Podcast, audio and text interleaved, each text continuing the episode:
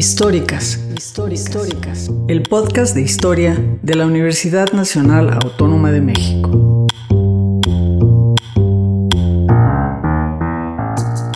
Bienvenidas y bienvenidos a Históricas, el podcast de historia de la Universidad Nacional Autónoma de México.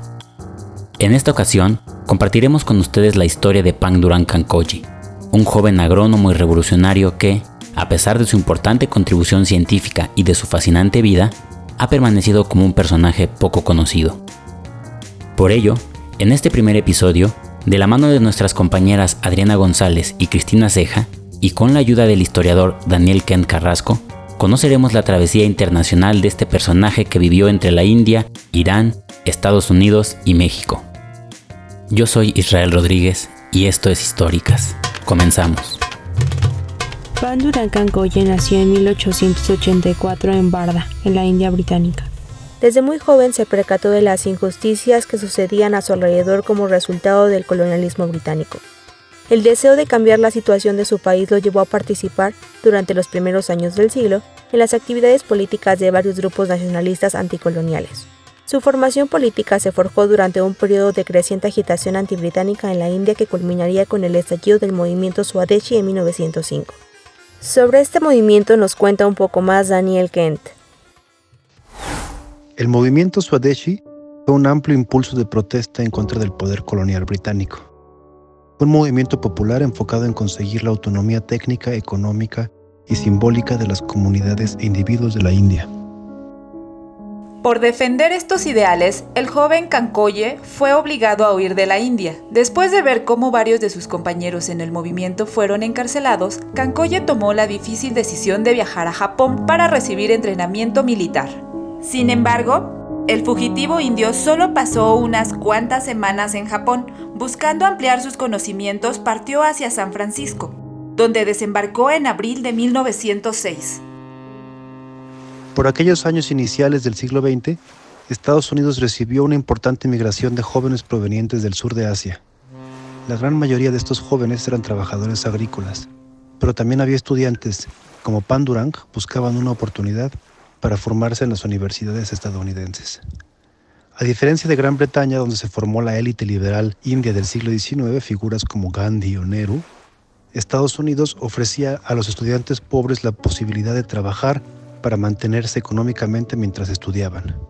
Por ello, miles de jóvenes como Pandurang viajaron a Estados Unidos, animados por la idea de poder pagar con su trabajo sus estudios en universidades de prestigio como Harvard o Yale.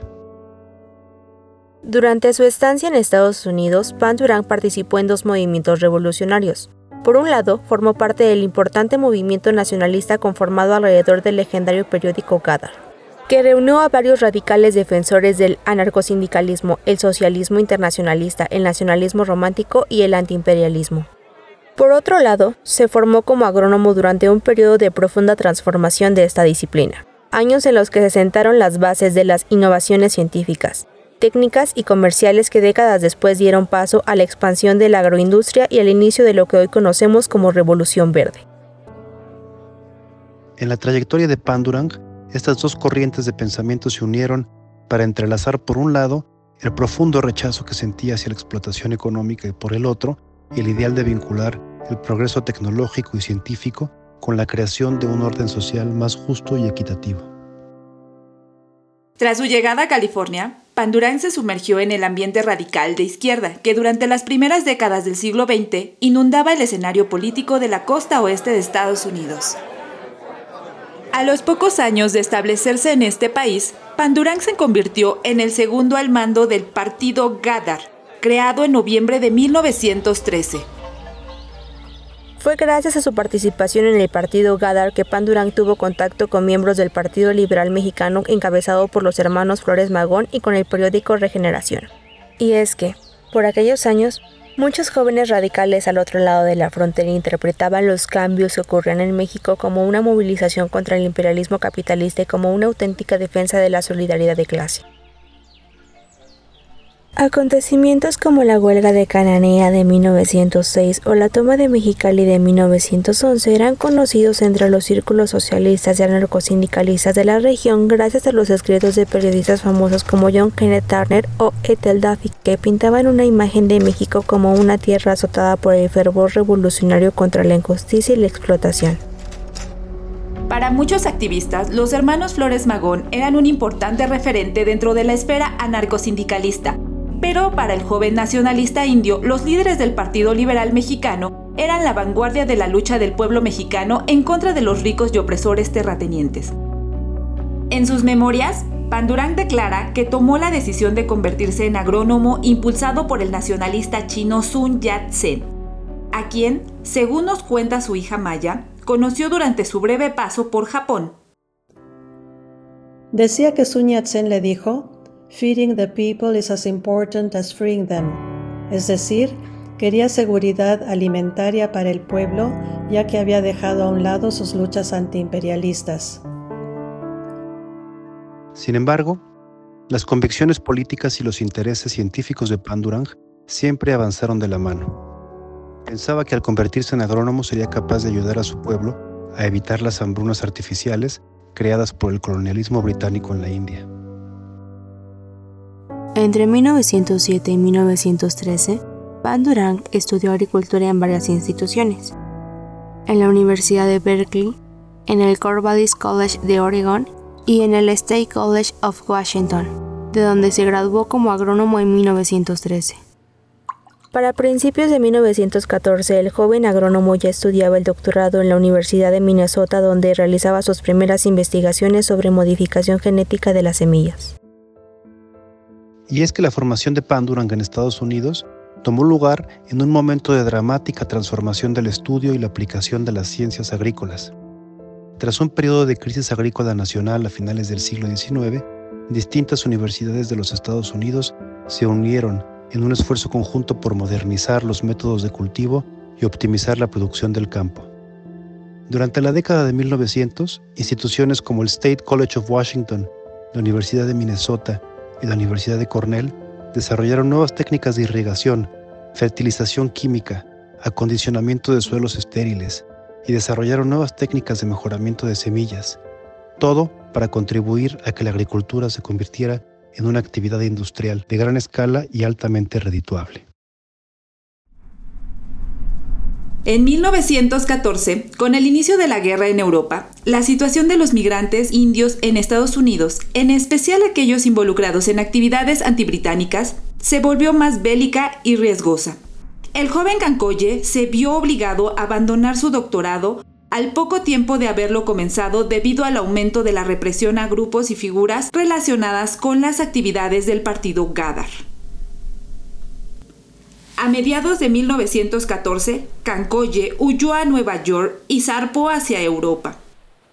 Durante los años de la guerra, Cancoye se estableció en Fars, al sur de Persia, y en 1921 se asentó en Berlín con la ayuda de la comunidad de exiliados indios de la ciudad. En sus memorias, Cancoye afirma que durante los primeros años de la posguerra siguió involucrado en diversos circuitos de actividad política, incluido el activismo de la recién creada Internacional Comunista. Finalmente, en enero de 1924, tras casi 10 años de ausencia, el agrónomo indio partió de regreso hacia Estados Unidos, donde tendría una breve estancia antes de partir a México. Por medio de Ramón de Negri, a quien conoció durante su estancia como cónsul mexicano en San Francisco entre 1913 y 1915, Cancoye fue contratado como profesor en la Escuela Nacional de Agricultura en mayo de 1924. El interés de Cancoye por México se gestó durante los primeros años de su estancia en Estados Unidos. En un inicio, lo asombró el sorprendente parecido fenotípico entre sus paisanos indios y los mexicanos que conoció en los campos agrícolas de California y Oregón. Su hija Savitri, quien ha resguardado el archivo de Pandurán y promovió el legado de su padre, nos cuenta un poco más sobre el encuentro del agrónomo con los mexicanos. Mi padre vivió y transitó por muchos países, pero cuando por fin sentó raíces, escogió a México porque encontró muchos parecidos entre la India y México en cuanto a la comida, el clima y el temperamento de la gente. Siempre decía que México era su segunda patria. De Negri, quien ostentaba el cargo de secretario de Agricultura y Fomento en el gobierno de Álvaro Obregón, también encabezaba la Comisión de la Reforma Agraria y había dirigido la mudanza de la Escuela Nacional de Agricultura desde su sede original en el convento de San Jacinto en la Ciudad de México hacia Texcoco.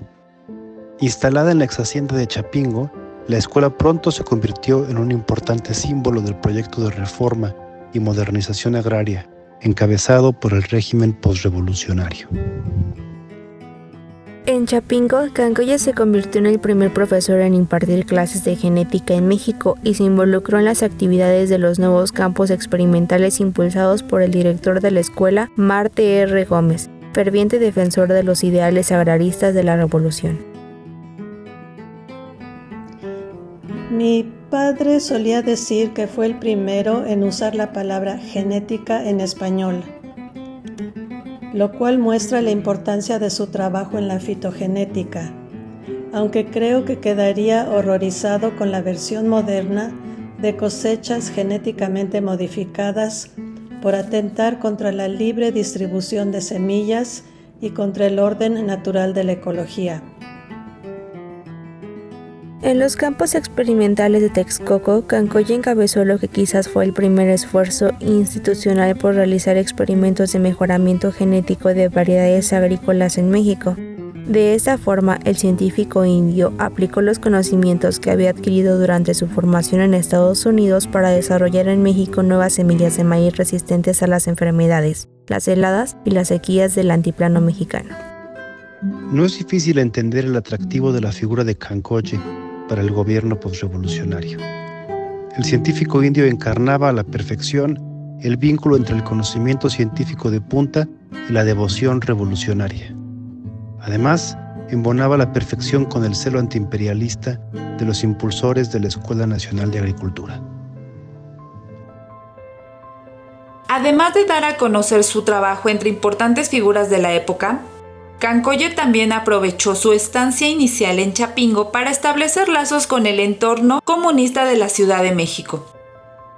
Durante sus primeros meses en la escuela, el científico coincidió con el pintor Diego Rivera, quien por aquel entonces estaba iniciando su trabajo muralista en la capilla riveriana. Por medio de Rivera, Cancoye se vinculó con artistas, intelectuales y militares comunistas de la capital durante los primeros años del régimen postrevolucionario. De especial importancia para Cancoye fue la relación establecida con Tina Modotti. Las fotografías realizadas por la artista italiana, junto con la presencia de Cancoye en un mural pintado por Diego Rivera en el edificio de la Secretaría de Educación Pública, son testimonio elocuente del paso de Cancoye por México.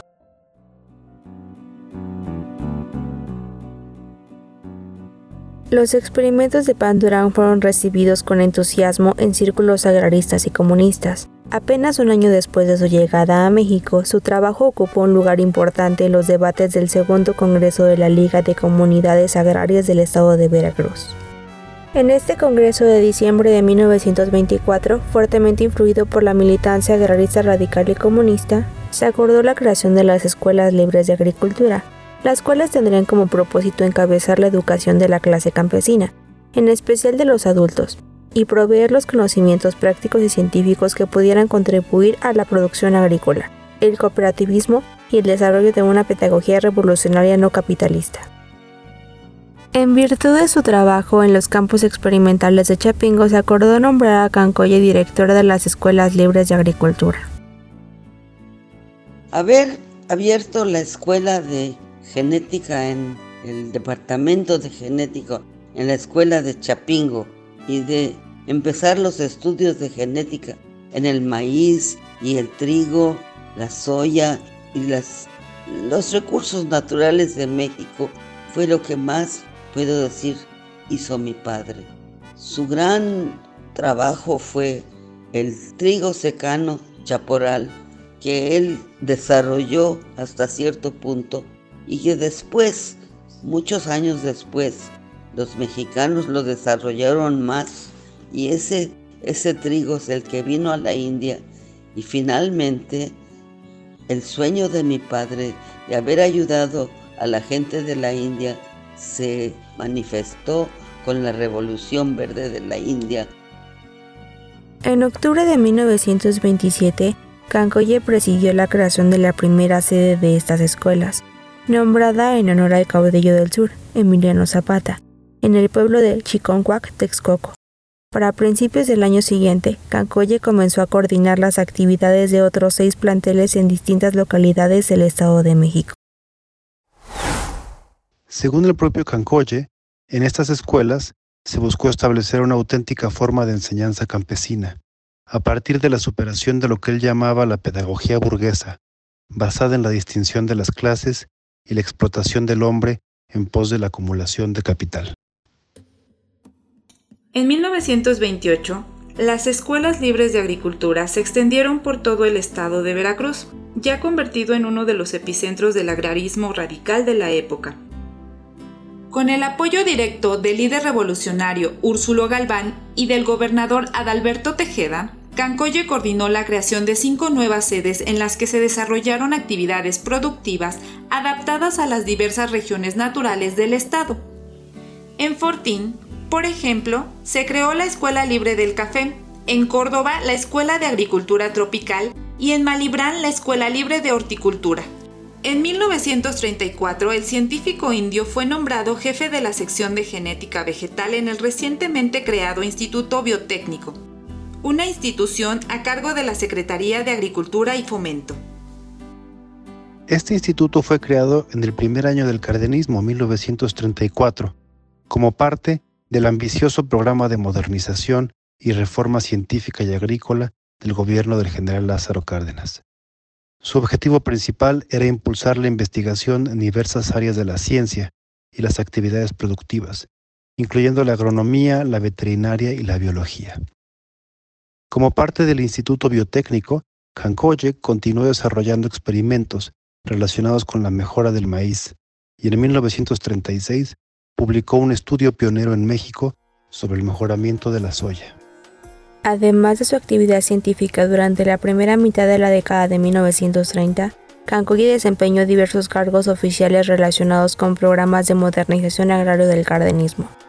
Para finales de la década de 1930, su participación con las actividades pedagógicas, científicas y administrativas del gobierno combinaba el ideal revolucionario de agraristas e izquierdistas con el afán modernizador de los técnicos y burócratas del cardenismo.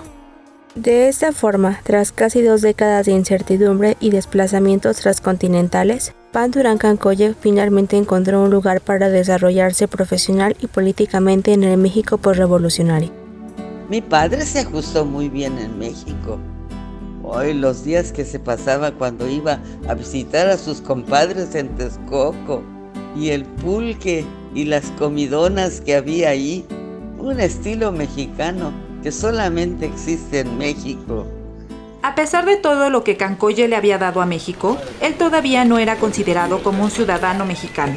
Después de arduas batallas con la burocracia migratoria mexicana, en junio de 1930, Cancoye recibió su constancia de naturalización como ciudadano mexicano.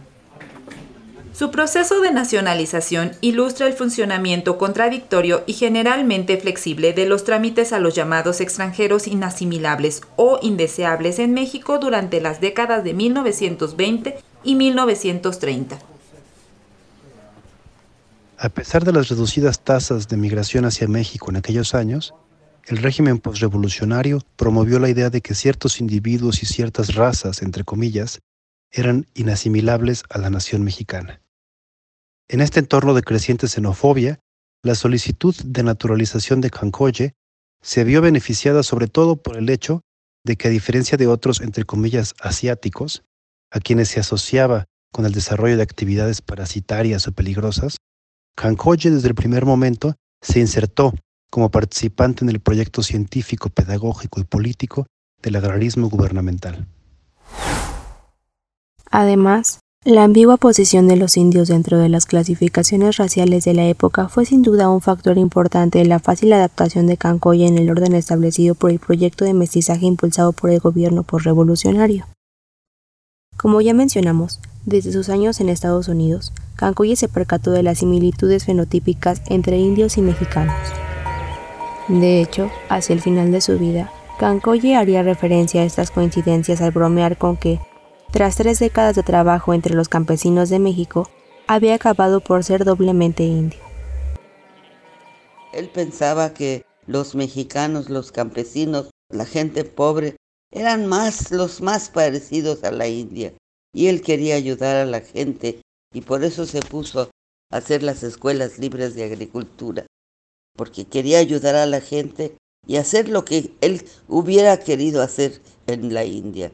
No pudo, no puede uno pensar lo que va a pasar en la vida, pero sí, después de haber peleado para la libertad de la India, los mexicanos dijeron, no, no podemos regresar a Kankoye a la India, a donde los ingleses lo van a meter en la cárcel. Que se quede aquí y le dieron una buena chamba en Chapingo y es la razón por la cual dijo, yo soy indio de dos clases, soy hindú de la India y soy indio de México y, estoy muy orgulloso de estar aquí.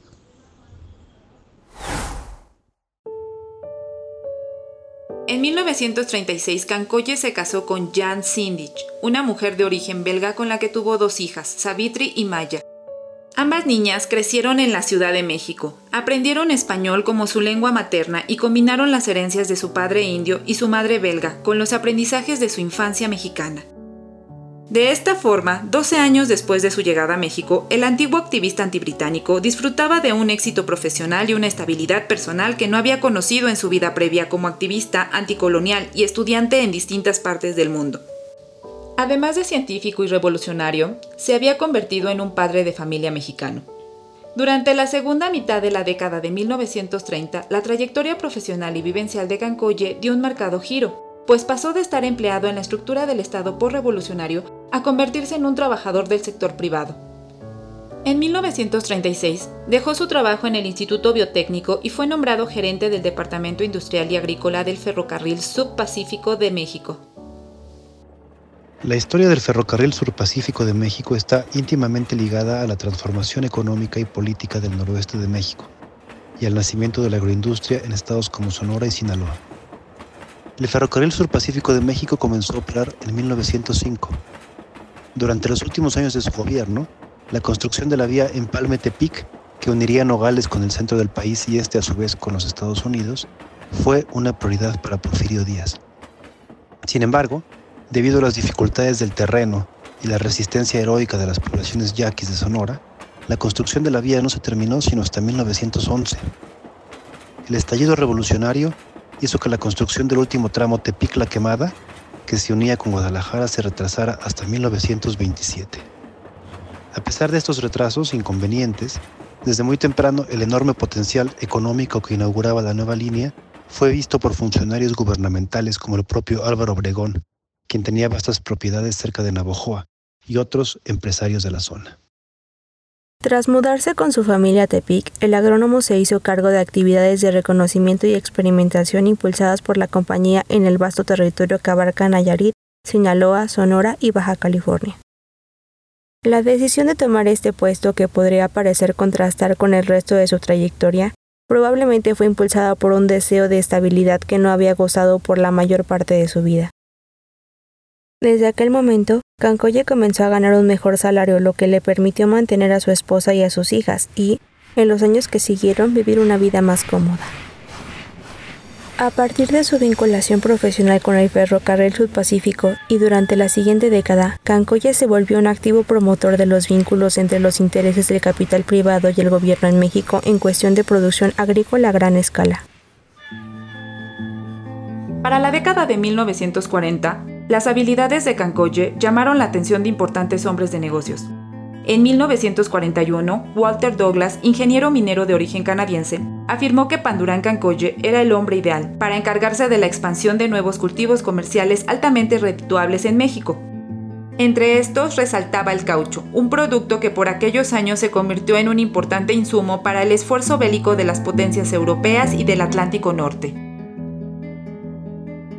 A los pocos meses, en octubre de 1941, el científico fue enviado a Chiapas en calidad de representante de los inversionistas interesados en la explotación del hule. Y para enero de 1942, el científico ya estaba trabajando como promotor de la expansión del cultivo del caucho en el estado de Tabasco y los campos de la United Fruit Company en el sur de Veracruz. A lo largo de la década de 1940, Cancoye actuó en cercana colaboración con altas esferas del gobierno mexicano, y hacia finales de aquella década se codeaba con las alturas del poder en México. Después de haber participado en círculos agraristas durante las décadas del 20 y el 30, para la segunda mitad de la década del 40, Cancoye se movía cómodamente entre los impulsores y defensores del nuevo modelo de desarrollo nacional, que en años posteriores se conocería como el desarrollo estabilizador. Sin embargo, tras la independencia de la India en 1947, el agrónomo comenzó a buscar la manera de volver a la tierra donde nació. Para esto recurrió a sus contactos en el gobierno de Miguel Alemán, por medio de los cuales fue comisionado en 1951 como responsable de establecer relaciones culturales y diplomáticas con la nueva República de la India. Con esta encomienda, Pan Durán pasó dos años en la India, donde fue recibido como un ciudadano mexicano. Tras volver a México en 1953, se desprendió de todo su patrimonio y sus compromisos profesionales con miras a abandonar el país definitivamente.